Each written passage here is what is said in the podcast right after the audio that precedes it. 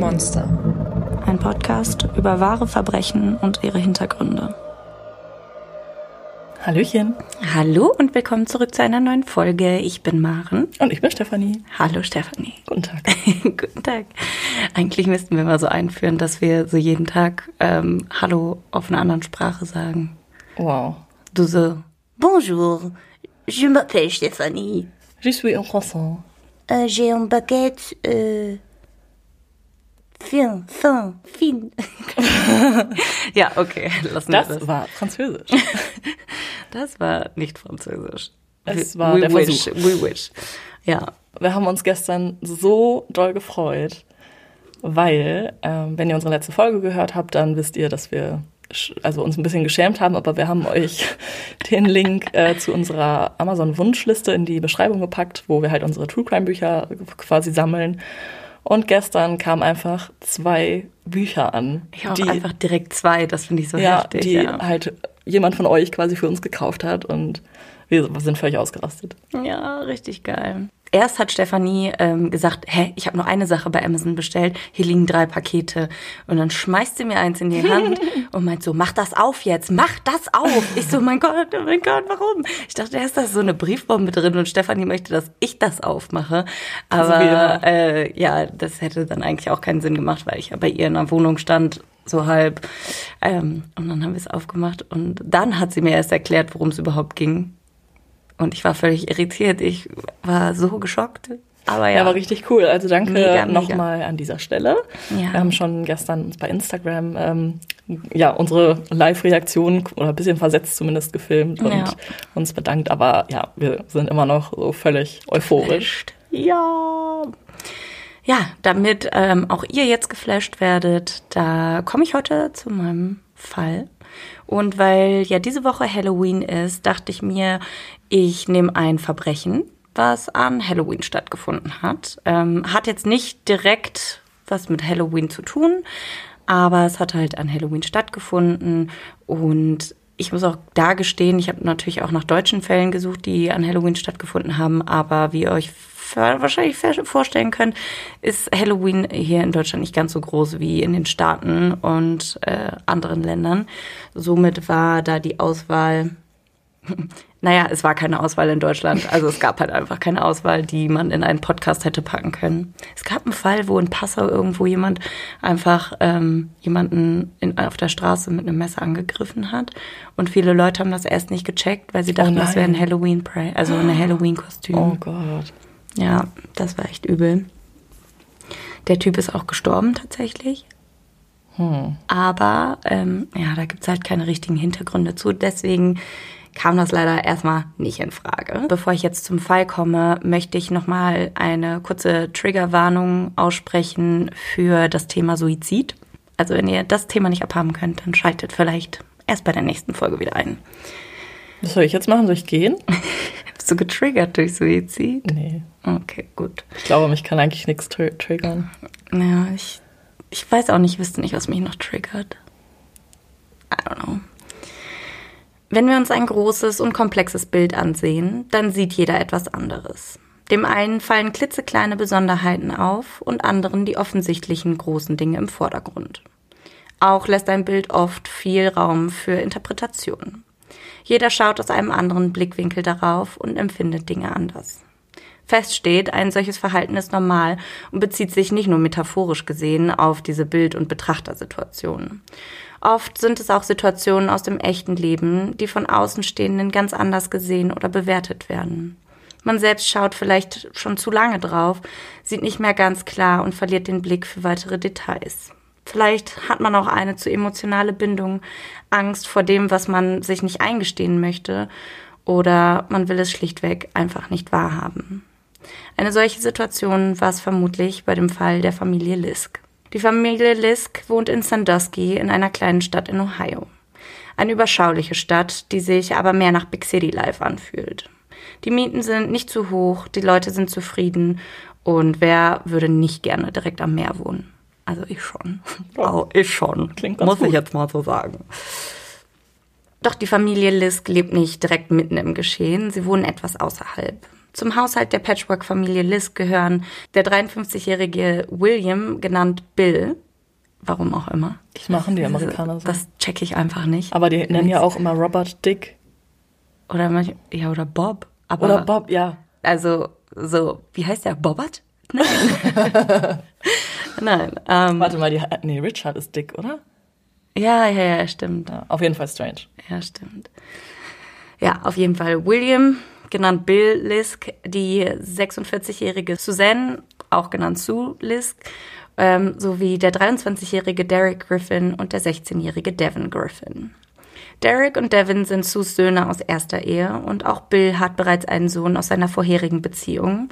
Das ist der 24-jährige William BJ Lisk. Wie, der heißt auch William? Ja, er heißt auch einfach William und er heißt BJ. Ich Oh darf no. nicht zu verwechseln mit Blowjob, Leute. Nicht zu verwechseln. Wieso Aber er BJ Ah, wahrscheinlich Bill für Junior. Bill Junior. Nein. Keinen Sinn. Im weiteren Verlauf wird er auf jeden Fall immer nur BJ genannt. Alles klar. Nur, dass ihr euch äh, nicht wundert. Es ist Sonntagmorgen, genauer gesagt der Morgen von Halloween am 31. Oktober 2010. Devin hat wie so üblich den Vorabend bei seinem leiblichen Vater verbracht und blieb auch da über Nacht. Als er nun am Sonntagmorgen nach Hause kommt, um sich frisch zu machen, sich umzuziehen und zur Kirche zu gehen, ist es noch komplett still im Haus. Vermutlich schlafen noch alle, denn es ist noch sehr früh. Bei seiner Ankunft ist lediglich sein 24-jähriger Stiefbruder BJ wach. Er begrüßt den 16-Jährigen überschwänglich und gut gelaunt. Sehr untypisch für den sonst eher unangenehmen und launischen BJ. Die beiden verstanden sich insgesamt eher nicht so gut, weshalb Devin dann auch noch mehr irritiert ist, warum äh, BJ da so überschwänglich und freundlich ist. Und BJ interessiert sich auch in dem Gespräch kurz dafür, wie es ihm geht, wie sein Abend war und er will auch wissen, wie, was er jetzt macht und wie lange er wohl aus dem Haus wäre. Ein bisschen verdächtig und komisch findet Devin, ähm, denkt sich aber nicht viel dabei, weil wie gesagt, das ist immer mal wieder ein Achter, eine Achterbahn der Gefühle und ein Auf und Ab mit BJ. Und er geht somit in sein Zimmer, geht ins Bad und macht dann die Tür hinter sich zu und ist weg. Devin liebt die Kirche. Er singt dort, ist Messdiener und bringt sich auch generell in vielerlei Hinsicht immer wieder in die Gottesdienste mit ein. Als Devin dann nach seinem Besuch in der Kirche zurück nach Hause kommt, sieht er die Autos der Familie noch immer in der Einfahrt stehen. Er geht zur Tür hinein und wundert sich ein wenig, dass noch immer niemand wach zu sein scheint. Aber hey, es sei erst 9.30 Uhr und wer schläft am Sonntag nicht gerne ein bisschen länger? Also, ich schon. Devin scheint ähnlich zu denken und macht dann das, was viele Jugendliche vermutlich auch getan hätte. hätten. Er schnappt sich den Controller und spielt dann eine ausgedehnte Runde auf seiner Konsole, ich weiß nicht was genau. Versunken in der virtuellen Welt bekommt er nicht so recht mit, was um ihn herum passiert oder eher gesagt, was um ihn herum halt nicht passiert. Gegen 13.30 Uhr, also gut vier Stunden später, schaltet er die Konsole dann aber ab. Er ist hungrig und will außerdem nach seiner Mutter Sue schauen. Die beiden haben ein gutes Verhältnis. Er geht aus seinem Zimmer und bemerkt die noch immer sehr verdächtige Stille. Aber 13.30 Uhr, da müssten seine Eltern längst wach sein, denkt er. So lange würden sie selbst am Sonntag nicht schlafen. Devin geht geradewegs auf das Zimmer von Sue und Bill zu. Er klopft, öffnet die Tür und sieht die rostbraune Decke, die sich um die Körper der Eltern gelegt hatte. Devin geht einen Schritt auf das Bett zu und spricht seine Mutter an. Bist du schon wach, Mom? Keine Antwort. Komisch. Er geht weitere Schritte auf die vermeintlich schlafende Sue zu. Er sieht, wie Sues eines Bein unterhalb der Decke von der Bettkante baumelt. Er stupst sie an. Keine Reaktion, keine noch so kleine Bewegung. Er redet weiter in der Hoffnung, eine Antwort zu bekommen. Währenddessen sieht er die schwere Bettdecke langsam von Sus und Bills Körper. Doch was er dann sieht, kann er im ersten Moment nicht so richtig zuordnen. Sowohl Su Sus Kissen als auch das ihres Mannes sind über und über bedeckt und verschmiert mit Blut.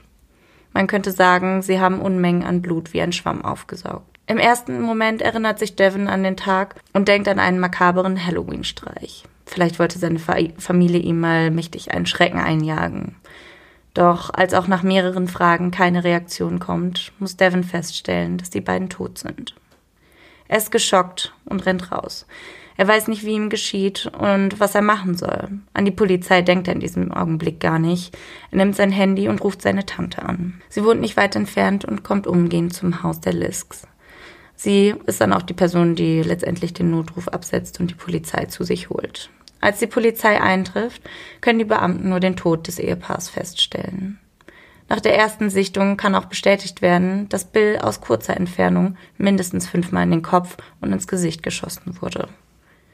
Auch Sue wurde erschossen. Bei ihr waren es drei Schüsse aus kurzer Entfernung. Was die Beamten allerdings an dieser Stelle irritiert, ist die Position, in welcher Sue liegt. Die sieht nicht so natürlich aus, als hätten die beiden geschlafen. Und später wird man dann auch feststellen, dass sie entweder vor oder kurz nach ihrem Tod noch sexuell missbraucht wurde. Was dann natürlich auch dafür spricht, dass sie wahrscheinlich schon leblos oder zumindest in Schockstarre und man sie zumindest irgendwie halt ja, bewegt hat. Vom eigenen Stiefsohn? Achso, du vermutest jetzt schon, dass er das ist? Ja. Wow, Sherlock. Die Schüsse äh, wurden in beiden Fällen dann ähm, von einer kleinen Waffe mit dem Kaliber 22 abgefeuert. Das kann anhand von Patronenhülsen da direkt bestimmt werden. Zu diesem Zeitpunkt hatte noch niemand etwas von Derek, dem großen Bruder von Devon, gesehen oder gehört. Als sie versuchen, sein Zimmer zu betreten, ist die Tür verschlossen. Nur wenige Sekunden später wird die Tür dann von der Polizei eingetreten und Derek in seinem Bett vorgefunden. Auch er ist tot. Er liegt zusammengefallen und gekrümmt an der Wand an seinem Bett. Im Gegensatz zu seinen Eltern wurde bei ihm aber rohe und stumpfe Gewalt angewandt. Die Verletzungen waren so brutal, dass er vermutlich nur wenige Minuten nach dem Angriff bereits tot gewesen sein muss. Auch wird an dieser Stelle vermutet, dass er als erstes umgebracht wurde. Das wäre jetzt auch meine Vermutung gewesen. Warum? Weil äh, die anderen beiden ja erschossen wurden mhm. und es ja leichter ist.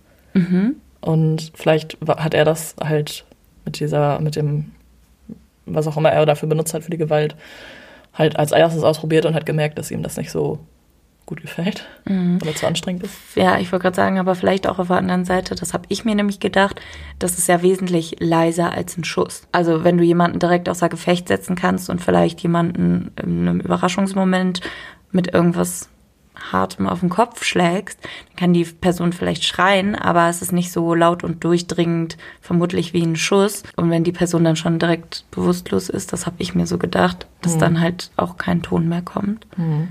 mhm aber naja, da können wir erstmal nur mutmaßen. Bei der weiteren Durchsuchung des Hauses versucht man dann die zwei Waffen zu finden. Und es dauert auch nicht lange, dann wird ein blutiger Hammer gefunden. Also die Tatwaffe, mit welcher der Kopf dann von Derek eingeschlagen wurde. Die Polizeibeamten ähm, schauen sich ein bisschen ähm, im und um das Haus äh, rum und sehen dann, dass im Garten ein Teich ist und sie sehen auch matschige Fußabdrücke und vermuten, dass eventuell die Waffe, die Tatwaffe irgendwo im Teich versenkt wurde. Daraufhin lassen sie dann auch im Verlaufe der weiteren Ermittlungen das Wasser raus und durchsuchen das alles, lassen sogar noch Hunde kommen, aber sie finden keine Waffe. Steht die Polizei natürlich vor der Aufgabe, den Täter zu finden. Dieser ist nicht mehr vor Ort, logischerweise. Und es kommt dann ein erster und eigentlich auch einziger Verdächtiger auf die Liste, bis das dann auch am Ende äh, faktisch durch die DNA-Analyse von den Tatortauswertungen irgendwie ja, bestimmt werden kann. Und du hattest es schon ganz äh, vorher vermutet. Wer denkst du ist der Täter? BJ? BJ. Oh, ja, das yeah. hast du uns jetzt aber auch wirklich nicht so schwer gemacht. Ja, das stimmt auch. Ja. Ich dachte mir, es ist noch früh am Morgen, vielleicht schon nicht unsere. Ja, okay, für mich ist es früh am Morgen. Ich habe spät gearbeitet, lass mich. Entsetzen macht sich indes in der Umgebung und der Gemeinde breit. Die Familie Lisk ist beliebt. Von Nachbarn und Freunden wird Bill als extrem liebevoller, aufmerksamer und zuverlässiger Vater beschrieben. Er ist ein ehemaliger Soldat der Air Force, der es liebte, seine Freizeit in der Natur zu verbringen.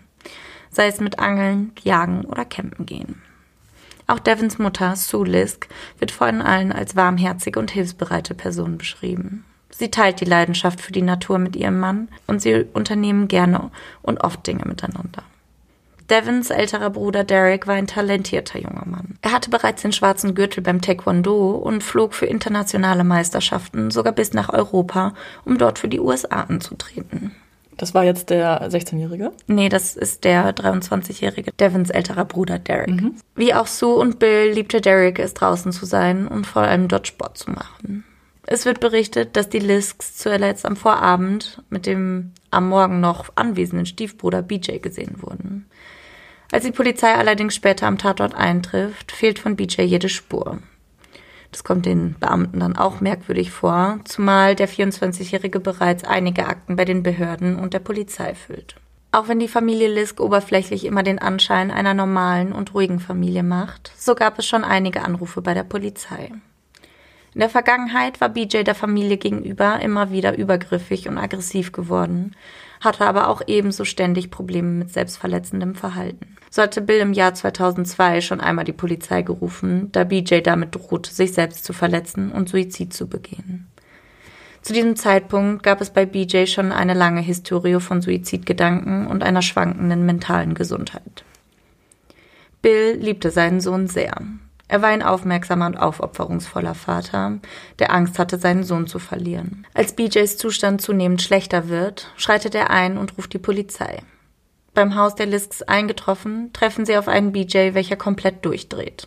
Er versucht sich zu wehren, attackiert sogar die Beamten und wird schlussendlich für den Angriff verhaftet. Muss sich daraufhin dann vom Jugendgericht äh, verantworten, wird dann aber da quasi frei gesprochen. Wurde er psychologisch äh, begutachtet? Mm, ja, das kommt später noch. Im Oktober 2004 wird die Polizei dann wiederholt zu den Lisks gerufen. BJ und seine Stiefmutter Sue hatten sich massiv gestritten. Was zunächst verbal beginnt, entwickelt sich von BJs Seite schnell in eine Art Raserei. Er wird so wütend und aggressiv, dass er Sue zu Boden schmeißt und sich mit vollem Körpergewicht auf ihren Brustkorb presst. Alter. Im Verlauf der Situation springt er irgendwann auf, greift sich eine umherstehende Kaffeetasse und schmeißt sie auf Sue. Um der Situation zu entkommen, entwendet er ihre Autoschlüssel und macht sich vorerst aus dem Staub. Besser ist das. Well, als er dann aber von der Polizei festgenommen werden kann, wird er wegen des Angriffs und auch wegen der gestohlenen Autoschlüssel angeklagt. Aufgrund seiner instabilen mentalen Gesundheit wird er allerdings als unzurechnungsfähig eingestuft und somit wird die Anklage nur wenige Zeit später wieder fallen gelassen. Ich persönlich würde den Fall an dieser Stelle schon ziemlich tragisch, also als tragisch bezeichnen. Aber die Familie Lisk setzt sich ziemlich viel für BJ ein und sie versuchen ihm auch Hilfe zu besorgen, die er benötigt. Doch ich glaube, wir können davon alle sprechen. Du kannst nur jemandem Hilfe geben, wenn die Person auch selber erkennt, dass sie Hilfe braucht und die Hilfe auch annimmt. Ansonsten ist da, glaube ich, jede Mühe, ja, vergebene Mühe. In der Zeit nach dem tätlichen Angriff auf Sue gab es noch mindestens drei weitere Polizeieinsätze, bei denen BJ involviert war. Wie viele undokumentierte Fälle vorgekommen sind, lässt sich an dieser Stelle nicht mehr so genau bestimmen. Die Dunkelziffer in solchen Fällen ist aber leider recht groß. Vor allem, glaube ich, ist es da eine schwierige Situation, weil natürlich die Hemmschwelle recht groß ist, auch sein eigenes Kind irgendwie quasi ja vor die ja, auf jeden Fall. Man versucht ja erstmal, das irgendwie familienintern zu klären. Ja, klar, auf jeden Fall. Aber ja, ich will nicht wissen, wie viele Male es da wahrscheinlich schon zu Wort und äh, auch zu ja, Handgemenge kommt. Irgendwann wird BJ dann aufgrund seines Zustands in einer betreuten Wohngruppe für Patienten mit mentalen Gesundheitsproblemen untergebracht. Gut. Ja, ich weiß. Zoppi, ne? Ja. Zoppi. Ich meinte das jetzt ernst. Dort sollte ihm dann geholfen werden, denn jeder wollte eigentlich nur BJs Bestes, aber er selbst hat es scheinbar nicht wirklich realisieren können, dass irgendwas nicht stimmt. So kommt es zu einem weiteren Angriff, diesmal gegen seinen Vater Bill, als dieser ihn eines Tages aus der Wohngruppe abholen möchte. Er schlug mehrfach auf ihn ein und wird dann wieder von der Polizei in Gewahrsam genommen. Warum genau ist zu dem Zeitpunkt nicht klar. Ich frage mich, gibt es vielleicht einen Auslöser für dieses doch sehr aggressive Verhalten? Naja, scheinbar gibt es so eine Art Auslöser, denn BJ hat damals die Trennung und die Scheidung seiner Eltern nicht wirklich verkraftet. Zunächst kommt es in der Schule immer wieder zu Streitigkeiten mit seinen Mitschülern und dann sinkt auch bei ihm die Hemmschwelle zunehmend und die Angriffe werden dann immer handgreiflicher. Als Bill dann 2001 Sue heiratet, kommt BJ damit gar nicht klar. Er versucht die Ehe der beiden zu torpedieren, benimmt sich daneben und wird, wie wir wissen, auch hier am Ende ziemlich brutal handgreiflich. Als BJ 18 ist, wirft Bill ihn nach einem der vielen Angriffe aus dem Haus. Er hatte den Bogen überspannt, als er Sue in der Dusche angegriffen hat. Oh Gott. Der Auslöser? Sue und Bill hatten versucht, Ordnung in das Familienleben zu bringen und stellten dafür einige Regeln auf, an die sich besonders BJ zu halten hatte. Das passte ihm gar nicht und darauf reagierte er mit nur noch mehr Wut und Ablehnung. Boah, ich glaube, da weißt du auch gar nicht mehr, was du machen sollst. Ja, das ist, ja, ja, das ist halt, du versuchst alles, was in deiner Macht steht und ja, es ist, sage ich ja, es ist sehr tragisch. Doch auch wenn die Übergriffe immer häufiger und heftiger werden, so will Bill seinen Sohn nicht aufgeben. Als BJ dann eine bipolare schizoaffektive Störung diagnostiziert wird, beantragt er daher im Februar 2006 die Vormundschaft für seinen Sohn. Bekommt er dann auch. Vielleicht dazu kurz, was eine schizoaffektive Störung ist. Also da gibt's die bipolare und die ganz normal, also ganz normale depressive Störung, sag ich mal. Ähm, bipolar ist halt, da haben, gibt's halt, wechseln sich halt manische und depressive Phasen ab. Und bei der depressiven logischerweise nur die depressiven Phasen. Ähm, das ist eine Störung, bei der viele Patienten ähm, zum Beispiel Halluzinationen haben, sie haben Verfolgungswahn, sie haben Größenwahn, Sie können die Realität nicht mehr richtig einschätzen. Bei der schizoaffektiven Störung jetzt? Ja, genau. Und also bei der bipolaren Schizo. Also, also das gehört. Ja, genau. Das ist, also genau. Es gibt die schizoaffektive Störung und das ist dann entweder die depressive ah, okay. oder die bipolare schizoaffektive Störung.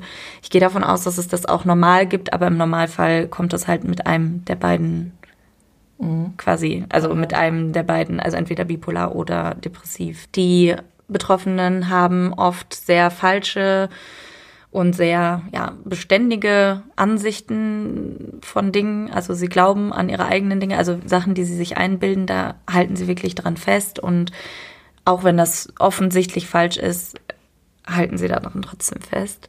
Ähm, sie sind oft sehr launisch und gereizt. Sie halt, verhalten sich sehr merkwürdig und ja, für, ich würde sagen, normale, nicht betroffene Menschen sehr unmöglich. Sie fühlen sich oft wertlos und irgendwie leer auch und vielleicht ist das auch bei ihm so ein bisschen das Ding gewesen, dass er sich vielleicht auch so gefühlt hat und sich auf eine andere Art und Weise nicht wusste, wie er sein Selbstwertgefühl aufbessern kann, so dass er vielleicht dazu handgreiflichen Sachen, also irgendwie darauf zurückgegriffen hat, um irgendwie sich stärker zu fühlen oder so. Ja, all sowas ist halt, sie sind halt im Prinzip einfach in der unbehandelten Störung nicht wirklich sozial kompatibel mit anderen Menschen und ja, da kommt es immer wieder zu Problemen, was wir ja hier auch ganz klar und deutlich sehen. Wodurch wird es dann ausgelöst?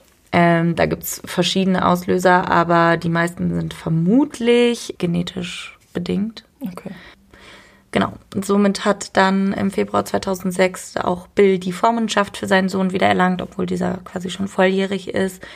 Und er wollte und wird dann auch dafür sorgen, dass ähm, BJ wieder in ein betreutes Wohnen kommt und dort einen routinierten Tagesablauf hat und seine Medikamente nimmt, dass jemand da drauf guckt und sich um ihn kümmert. Denn als er die Medikamente nimmt, ist er scheinbar wie ausgewechselt. Er nimmt wieder am Leben teil, die Ausbrüche und die Wut werden dann auch weniger. Doch leider passiert dann etwas, was bei psychischen Erkrankungen immer wieder sehr oft, also was immer wieder passiert. Die Leute nehmen die Medikamente, mhm. fühlen sich gut, haben ein High und denken dann, es ist alles wieder in Ordnung. Er selbst merkt dann auch, dass es ihm wieder besser geht und meint, ähm, auf die Medikamente verzichten zu können. Hört dann also auf, diese zu nehmen und ähm, vor allem auch, weil ihm die Nebenwirkungen irgendwie lästig sind und er halt der Überzeugung ist, dass er die Hilfe in Form von diesen Pillen einfach nicht mehr benötigt. Er hört also von heute auf morgen auf, was ja noch schlimmer ist, als das langsam auslaufen zu lassen. Und äh, zu einem Überfluss fängt er dann auch an, Alkohol zu trinken und Gras zu konsumieren. Was dann natürlich den Effekt für ihn hat, dass er immer wieder, also dass sich da sein Zustand von vorher, dass er wiederkommt und dass sich dieser Zustand auch noch weiter verschlechtert und das recht dramatisch. Doch selbst das ist kein Punkt, an dem Bill seinen Sohn fallen lässt. Nein, das kommt für ihn nicht in Frage. Er bemüht sich um BJ, besucht ihn oft und nimmt ihn auch manchmal mit auf kleine Ausflüge. So auch am 30. Oktober, nur 24 Stunden vor Bills Ermordung. Bill und BJ fahren gemeinsam zum Jagen in die Familienhütte im Wald von Carroll County. Das kleine Holzhaus war bereits mehrere Jahre im Besitz der Familie und ein beliebtes Ziel für eine kleine Auszeit vom Alltag. An dieser Stelle ist anzumerken, dass Mark Gradle, einer von Bills besten Freunden und gleichzeitig auch der Nachbar von den Lisks, zu diesem Zeitpunkt schon mehrere Male seinen Unmut über das Verhalten von BJ geäußert hatte.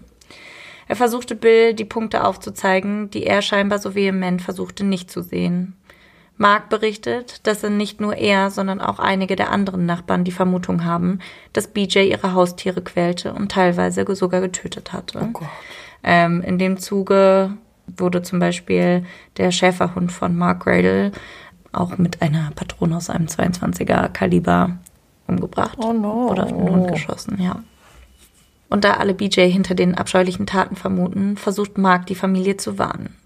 Sie sollen bitte wachsam sein, ein Auge auf BJ werfen und versuchen, die Situation nicht eskalieren zu lassen. Mark war ehrlich besorgt um die Familie, doch Bill beschwichtigt ihn nur. Er sagt, dass BJ ihnen niemals etwas antun würde und dass er sich auch nicht vorstellen kann, dass BJ den Tieren etwas zuleide tun könnte. Weit gefehlt. Aber gut, das ist halt so ein bisschen das, der Punkt, worauf ich am Anfang angesprochen habe. Es ist halt einfach, er will es einfach nicht sehen, er will es nicht wahrhaben und er will weiter kämpfen und er will alles in seiner Macht Stehende tun. Ja, meistens traust du das ja den Leuten, die du liebst, auch nicht zu, dass sie ja, sowas das Böses stimmt. tun. Aber dann muss ich halt auf der anderen Seite sagen, er hat doch einfach ganz klar die Punkte, in denen es schon einfach über dieses Verhalten des normalen Streitens und sonst was rübergegangen ist, wo einfach klar sein müsste, dass er nicht davor zurückschreckt, den zu, also denen zu schaden und denen weh zu tun. Dass er da die Familie Lisk gewarnt hat, ähm, erzählt Mark dann auch später der Polizei. Er schildert, dass Bill niemals das Böse in seinem Sohn sehen würde und sich auch immer schützend vor ihn stellt. Und all das, obwohl er unzählige Angriffe auf ihn und seine Frau quasi miterlebt hat, bei denen beide Wunden und andere Blessuren davongetragen hatten. Kommen wir an dieser Stelle aber zum Ablauf vor Halloween zurück. An dem Abend vor Halloween kommen Bill und BJ dann von ihrem kleinen Ausflug zur Familienhütte in Carroll County wieder und treffen sich mit einigen Freunden und Nachbarn auf ein paar Drinks. Die Stimmung ist gut und auch BJ trinkt. Als es dann aber für BJ Zeit wäre, wieder in seine betreute Wohngruppe zu gehen, bietet Bill ihm an, auf der Couch zu übernachten. Er wollte seinen Sohn nicht noch so spät nach dem schönen Abend heimschicken. Gesagt, getan, es wird die Couch im Wohnzimmer zum Bett umfunktioniert und BJ bleibt. Dies wird vermutlich auch die Entscheidung sein, die die Familie das Leben gekostet hatte. Gegen 24 Uhr löst sich die Runde dann auf und alle gehen ins Bett. Gegen 6.30 Uhr am Morgen hört Marks Frau Michelle dann Schüsse. Sie wacht auf und ist sich zunächst nicht sicher, ob sie das nur geträumt hat oder ob es real war. Dann ist es ruhig und sie schläft wieder ein. Das ist genauso wie in dem Kirsty Jones Fall von, Mhm. also in der ersten Folge von Kaltblütig. Die Leute hören etwas und dann gehen sie wieder schlafen. Ja. Wo ich mir auch wieder so denke, so, okay, du kannst Das dich vielleicht halt geirrt stressig dann, ne? Ja, du kannst dich ja vielleicht geirrt haben, aber besser einmal nachschauen als, also ich meine, okay, in dem Moment hätten sie wahrscheinlich trotzdem nichts für die, Nee, Nichts mehr tun können, da aber- wohl schon zu spät gewesen. ja, also irgendwie finde ich es trotzdem ein bisschen komisch. Und ähm, wie bereits vorher gesagt, kommt Devin, dann der 16-jährige Sohn, dann gegen 9.30 Uhr von der Kirche zurück. Zu diesem Zeitpunkt ist BJ nicht mehr im Haus. Ähm, er sieht aber noch, dass das Bett quasi unbenutzt aufgebaut ist. Was Devin dann aber zu dem Zeitpunkt nicht gesehen hatte, er hatte ja vorher gesehen, dass es eine Auto auf jeden Fall in der, ähm, in der Einfahrt steht, aber in der Garage das Familienauto war nicht mehr da. Der Mord musste also zwischen 6.30 Uhr und irgendwann 9.30 Uhr irgendwie passiert sein und vermutlich dann schon halt gegen 6.30 Uhr, weil da Die Schüsse gehört ja, die Schüsse gehört wurden und ja vermutet wurde, dass Derek vor seinen Eltern noch umgebracht wurde. Mhm. Da an der Stelle auch die Vermutung, dass ähm, ja, er ihn als erstes umgebracht hat, weil er halt auch so gut im Taekwondo Mhm. war und er natürlich eine reale ja, Gefahr für ihn darstellt, seinen Plan in die Tat umzusetzen. BJ hatte dann das Familienauto genommen, nachdem Devin aufgebrochen war, um in die Küche zu gehen. Er fuhr damit zur Hütte in Carroll County. Als die Polizei den 24-Jährigen vor Ort dann festnimmt, gehen sie davon aus, dass er mental instabil und bewaffnet ist. Das Vorgehen ist daher nicht so ganz leicht. Als sie ihn dann aber überwältigen können, leistet er kaum Widerstand. Auf dem Tisch in der Hütte liegt dann noch ein ungegessenes Sandwich von Subway, welches er sich vermutlich auf dem Weg in die Hütte gekauft hatte. Das ist ein Fakt, der tatsächlich in jeder dieser Erzählungen und Geschichten auftaucht, weil die Leute es so absurd finden, dass er gerade jemanden umgebracht hat und dann Hunger halt hat. losgeht und sich einfach so ganz normal, als wäre es nix, als wäre es ein ganz normaler Tag, einfach ein Sandwich holt bei Subway. Und ähm, ja, dieses Detail ist dann halt wirklich in jedem Bericht aufgetaucht und da haben viele Leute drüber berichtet. An der Stelle vielleicht äh, kurze Info, wo ich den Fall gefunden habe. Ich habe halt einfach nach Halloween-Fällen gesucht und das war einer der meistgenannten Fälle, die auch wirklich ja, viel Material geboten haben, um daraus eine vernünftige Geschichte zu machen. Habe mir dazu unzählige Sachen angeguckt, Berichte gelesen. Ich habe mir einige Podcasts angehört aus ähm, ja, dem englischsprachigen Raum und auch sogar ein richtig nices YouTube-Video gefunden von so einer alt ehemaligen Police-Detective-Frau. Die ist super gewesen. Ja. Ja, ich habe ja für Kaltblütig auch nach Halloween-Fällen gesucht und habe den natürlich auch gefunden. Wobei, also den Namen Lisk, den ich wusste, dass ich den gele gelesen habe, aber ich wusste jetzt nicht mehr in welchem Zusammenhang, also zu welchem Fall der konkret gehört. Aber zumindest die ganz grobe Struktur von, da ist ein junger Typ, der kommt nach Hause und seine ganze Familie Ja. ist ermordet, die hatte ich noch so auf dem Schirm. Ja, das habe ich mir schon fast gedacht. BJ wird dann letztendlich wegen des heimtückischen und besonders schweren Mordes in drei Fällen angeklagt. In einem Brief an einen Verwandten gesteht er dann seine Schuld und beschreibt, wie ja, schlimm er sich fühlt mit dem Ganzen. Während des gesamten Prozesses ist er mehr oder weniger anteilnahms- und emotionslos. Ein Zitat von ihm. Ich habe meinen Vater sehr geliebt. Es macht mich jedes Mal aufs Neue krank, wenn ich daran denke, was ich getan habe.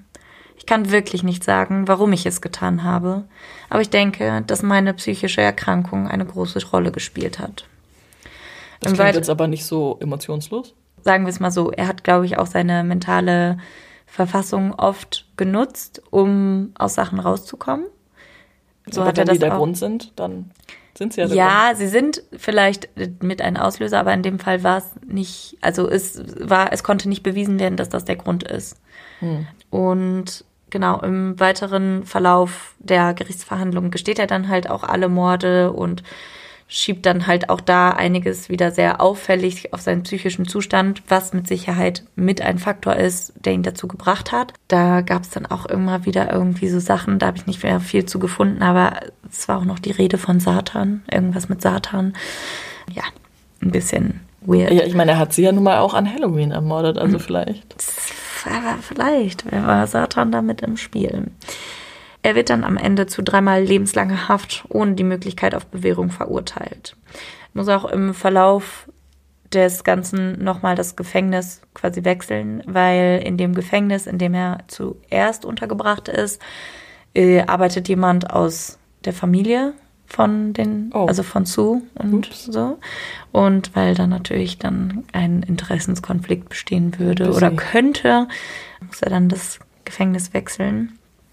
Und im Alter von 29 Jahren begeht er dann Suizid in seiner Zelle. Er fügt sich Verletzungen zu und ja, stirbt dann an denen. Wir werden an dieser Stelle vermutlich niemals herausfinden, warum genau die gesamte Familie sterben musste. Und ich finde, es ist halt irgendwie einfach so tragisch, dass an so vielen Stellen versucht wurde, ihm zu helfen und ihn auf die rechte Spur zu bringen. Und dass es ja auch fast man ihn unterstützt hat. Ja, genau. Und ja, das ist Hätte er die letztendlich Medikamente nicht abgesetzt, vermutlich. würden die alle noch leben. Ja, aber das ist halt das Ding, ne? Wie willst du jemandem helfen? Du kannst halt niemandem helfen, der nicht einsieht, dass er krank ist. Das ist halt das perfide dabei, weil, weißt du, er benutzt diese, er benutzt Hm. seine psychische Erkrankung als Ausrede vor Gericht, hat Aber aber, er vorher sich nie eingestanden. Also das ist, ich glaube nämlich, da ist das Ding, er wurde tatsächlich auch am Ende jetzt für ähm, schuldfähig, also nicht für schuldunfähig befunden. Logischerweise deshalb hat er halt auch die Strafe bekommen, die er bekommen hat. Sonst wäre sie wahrscheinlich anders ausgefallen noch. Aber deswegen finde ich das so ein bisschen ja perfide, dass er sich das im Vorhinein nicht eingesteht und auch im Vorhinein nichts dafür tut, das zu stoppen. Aber am Ende sagt, ja, das war jetzt der Grund und der Auslöser dafür. Das finde ich halt so ein bisschen schwierig, Also es gibt, es gibt zwei Dinge, die ich mich frage. Zum einen denke ich halt, wenn, also ich gehe ganz stark davon aus, dass die Krankheit äh, der Hauptauslöser dafür war, weil er wahrscheinlich ja mit Medikamenten und so einfach nicht so aggressiv gewesen wäre und sich halt nicht so in irgendwelche Sachen vielleicht reingesteigert hätte oder Dinge falsch verstanden hätte, dass sie so zu seinem Weltbild passen, wie auch immer, die ihn dann ja erst wütend gemacht haben. Also ich denke halt, dass wenn du so eine Krankheit hast und eben den Hang dann halt dadurch hast, sehr schnell aggressiv zu werden, dass du dann halt jemand eher im Affekt töten würdest. Und das war ja nun wirklich keine Affekttat. Nee, das und das war- wundert mich halt so. Ja. Weil das muss ja eindeutig geplant gewesen sein. Ja, klar. Die, also was ich besonders schlimm finde, ist einfach auch diese Heimtücke, die dahinter steckt, weil er die ja offenbar alle angegriffen hat, während sie geschlafen haben. Das heißt, komplett wehrlos. Und ja, und das ist so, es ist so krank, weil sie ja eigentlich abends noch so einen schönen, also so eine schöne Runde hatten. Und dieser Ausflug vorher, eigentlich war alles in Ordnung, alles war gut. Aber irgendwas war dann doch nicht in Ordnung. Aber man weiß ja natürlich auch nie, wo sich dieser Switch dann vielleicht umlegt, wo dieser Schalter ist, Ja. wo es dann vielleicht wieder einfach in so eine krasse ja, Abwärtsspirale geht. Aber weiß nicht, was mir zu denken gibt, ist, dass ja am nächsten Morgen äh, Devin, Devin? Ja, genau. Ähm, nach Hause kam und den ja morgens noch getroffen hat und die sich unterhalten haben und er auch so gut drauf war irgendwie. Das verstehe ich halt nicht, weil wenn jetzt sein Plan war, die ganze Familie auszulöschen, dann hätte er den ja auch noch umbringen können. Das war ja noch nicht zeitlich noch nicht so lange her, Ja, dass er das die anderen stimmt. ermordet hat. Ja, das ähm, ist mir auch nicht ganz klar, warum er das nicht gemacht hat. Vielleicht war er da auch, könnte ich jetzt mal mutmaßen, vielleicht war da diese Episode schon vorbei, wo er das machen wollte. Vielleicht hat er sich aber auch nicht getraut, weil, Weil er nicht geschlafen hat. Genau, weil er nicht geschlafen hat. Und vielleicht hat er da irgendwie so einen Anflug von, keine Ahnung, Moral, weiß ich nicht was bekommen und hat sich gedacht, ja, nee. Ja, aber mich wundert trotzdem, dass er so nett zu ihm war, wenn das sonst einfach so eine schwierige Beziehung war, weißt du? Ja, Also- ich vermute nämlich, dass er einen Hai hatte dadurch, dass er die getötet hat, weil er irgendwie ja schon so einen Plan haben musste und es Mhm. hat funktioniert. Und dass er vielleicht noch in so einem Rausch war, in so einem Adrenalinrausch. Und ja, Wie war das dann im Gefängnis? Wurde er dann psychologisch behandelt? da habe ich ehrlich gesagt nichts zu gefunden, kann ich mir aber, also kann ich mir nicht vorstellen, dass es nicht so war. Weil ich kann mir nicht vorstellen, dass jemand mit einer diagnostizierten ähm, psychischen Erkrankung irgendwie nicht behandelt wird im Gefängnis. Naja, ich meine, wenn er sich am Ende das Leben genommen hat, Ja, gut, da ist natürlich dann die Frage, ob er, also vielleicht hat er die Behandlung angenommen, aber hat sie quasi nicht an sich rangelassen. Das kann ja auch gut sein. Ähm, da habe ich ehrlich gesagt keine weiteren Infos zu. Aber ja. okay.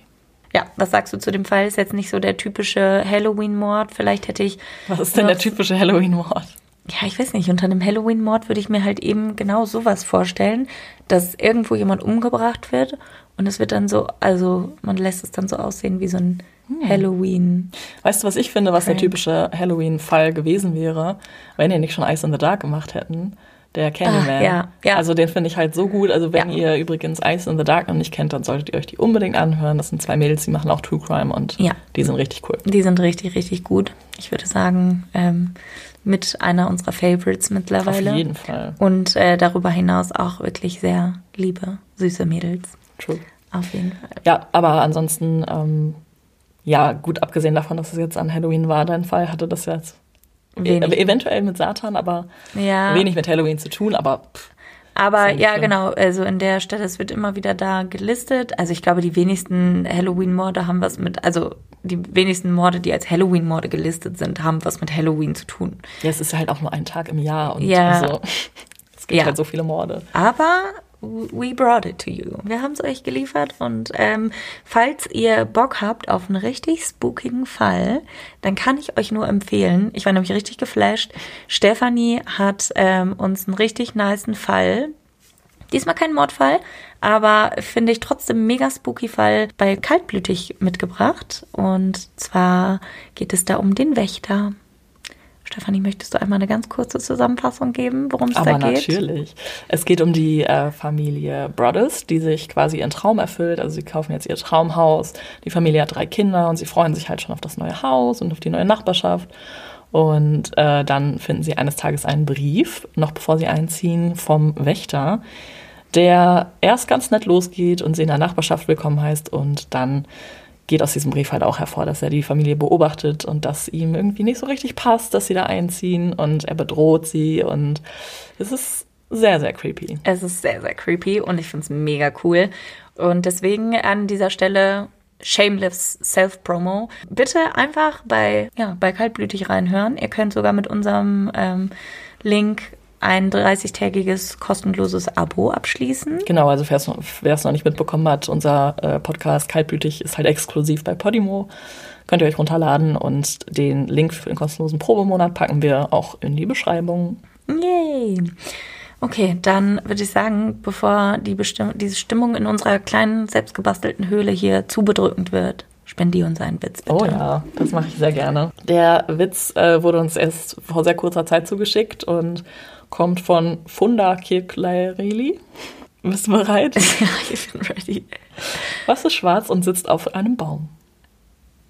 Ein, Ein Spanner nach einem Waldbrand. Fand ich sehr gut.